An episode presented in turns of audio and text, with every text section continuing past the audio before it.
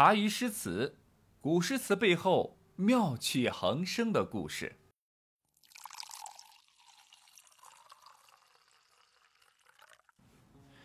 一举登第的王昌龄呢，立即被授予了一个官职——秘书省校书郎，就是一个管理档案的责任编辑，一个可有可无的啊芝麻小官儿。本来就没啥背景的王昌龄呢。就是人微言轻，现在呢，好不容易苦读数年，考取功名之后，得到的依然还是位微言轻。这个聘任书一下来，王昌龄心都拔凉拔凉的了。但他不甘心，心想：是不是这次我考的名次还不够高，所以分配的官职也就只有这么点低了？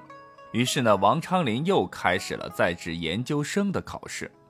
开元二十二年，应博学弘词科的考试，毫不意外啊，聪明的王昌龄呢二次登第，但是他的官职依旧还是原地踏步，仅被授予泗水尉，还是个芝麻小官。这下对王昌龄的打击那可谓不是一般的大，接二连三的仕途不顺，加之毫无家庭背景，自己性格又直爽，又不懂得官场的那些道道。啊，在工作当中呢，常常被人家穿小鞋，受人排挤。三十岁出头的王昌龄心中是充满了无限的失落，在这样的一个郁郁寡欢的境遇中呢，他只能寄情于诗中，写下了这首《闺怨》：闺中少妇不知愁，春日凝妆上翠楼。忽见陌头杨柳色，悔教夫婿觅封侯。在这首诗中，王昌龄善于用七绝细腻而含蓄地描写了宫闺女子的心理状态及微妙的变化，从而借此来暗喻自己的心境。题称闺怨，诗句一开头却说是闺中少妇。不知愁，似乎呢故意反着说。其实王昌龄这样写啊，正是为了表现这位闺中少妇从不知愁到悔的心理变化的过程。闺中少妇的丈夫从军远征，离别经年，照说应该有愁。之所以不知愁，除了这位女主人公正当青春年少，还没有经历多少生活波折，还有家境比较富之外。根本原因还是在于那个时代的风气，在当时民封侯这种时代风尚的影响下，也就是想要出人头地、封侯拜相，民封侯者和他的闺中少妇对这条生活道路是充满了浪漫主义的幻想。第三句的开始是全诗的一个转折点，陌头柳色是最常见的春色，登楼远眺。自然就会看到他。这“忽见”二字，乍一读似乎有些突兀，关键在于这个陌头杨柳色所引起的联想和感触，与少妇登楼前的心理状态大不相同。这“忽见”呀，有点感觉就是现实与期望比较遥远。那么遥远的虚幻，是否能够走进现实，好像还不如和丈夫长相厮守来的实在。王昌龄的这首诗好处正在这里，它生动地显示了少妇心理迅速变化，却不说变化的具体的原因与具体的过程，留下了充分的想象余地，让读者仔细寻味。这首《闺怨》其实就是王昌龄内心的一个缩影。忽见杨柳，毁迷封侯，何尝不是王昌龄心底自己的无奈呢？重操汉末依然不得志，还不如四五年前从军远征立功边塞。曾经那么渴望自己大展宏图报效国家，最后功成名就，结果这不过是自己的一厢情愿罢了。二次考试登第后得到的官职和结果，让他猝不及防，被深深的打入现实之中。这段时间里，大唐上下非常流行写这类宫怨诗。王昌龄仕途的不如意，使得自己心境忧郁，所以真切的感受和无与伦比的诗歌才华，又一次让他在文坛界继边塞诗之后，再次迎来火爆的转发与追捧。即便是在诗坛文坛上啊，王昌龄的才华展露无遗。但是，曾经那个义薄云天、豪气万丈的他，此时被孤独、寂寞、无奈和怨愤所包围着，仿佛他那战士与诗人合体的特殊气质，唯有在雄伟的大漠边关，才能够抒发出华彩乐章似的。而那段神采飞扬的边塞时光，那注定是一去不返。迎接他的是不想面对却又不得不面对的荆棘人生。开元二十八年，长期被穿小鞋又死不低头、不来事儿的王昌龄被贬谪至荒僻的岭南。啊，这个地方我们不陌生了啊，很多名人都去过。这时的王昌龄在仕途上早就自暴自弃，到了岭南，他也不再上心。工作上属于三天打鱼两天晒网，消极怠工，意气用事，因此呢，常常受人以柄。在这个即便是这么荒凉的地方，鸟不拉屎的岭南，他依旧被人诽谤，被人穿小鞋。这岭南呢，待了一年左右，又被赶了回来。回到京城待业没两天，又被贬谪至现南京下的一个区县，任江宁城。王昌龄同学在仕途上是真的不开窍啊，得罪有几招，本性依然懦。王昌龄心知肚明，但本性难移。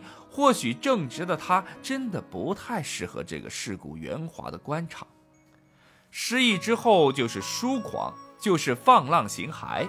王昌龄为了散心，给自己放了一个超长的年假，他去了太湖、浙江一带游览。虽然仕途上他是烂泥扶不上墙，但在诗歌文坛上，他依然拥有自己的一席之地。某日，一直在江宁郁郁寡欢的王昌龄和挚友辛渐一顿酒席后，辛渐呢决定远行拜别自己。对于好朋友的离别，心情呢本就不佳的王昌龄更是郁闷之极。但在这样的一个心境下，一首传世之作的赠别诗应运而生。寒雨连江夜入吴，平明送客楚山孤。洛阳亲友如相问，一片冰心在玉壶。丹阳城南秋海阴，丹阳城北楚云深。高楼送客不能醉，寂寂寒江明月心。这首诗名叫《芙蓉楼送辛渐二首》，一共呢两首诗。这两首诗送别的时间和情景是倒叙。